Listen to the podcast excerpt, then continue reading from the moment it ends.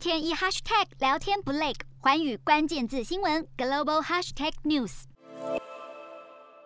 美国前总统川普在支持者的欢呼声中走上台，还不忘朝群众丢出他的招牌川普帽。这场在亚利桑那州举办的拯救美国造势大会，川普一开头就再次重提2020年总统大选舞弊的指控。川普除了痛骂拜登政府，也为去年的国会遇袭事件辩护，质疑国会调查攻击事件，却不调查2020年大选的舞弊行径。川普在2016年胜选之前，以及他的总统任内，每次举办造势活动，都会有成千上万支持者蜂拥而至。如今群众人数明显缩水，但还是有不少支持者对川普的选举舞弊说深信不疑，特地前来支持。许多想寻求川普背书的州与地方共和党候选人也到场，希望赢得川普的青睐，显示川普对美国共和党基层还是有一定的号召力。洞悉全球走向，掌握世界脉动，无所不谈，深入分析。我是何荣，环宇全世界全新升级二点零版，锁定每周三、周六晚间九点，环宇新闻 MOD 五零一中加八五凯播二二二以及 YouTube 频道同步首播，晚间十点完整版就在环宇全世界 YouTube 频道。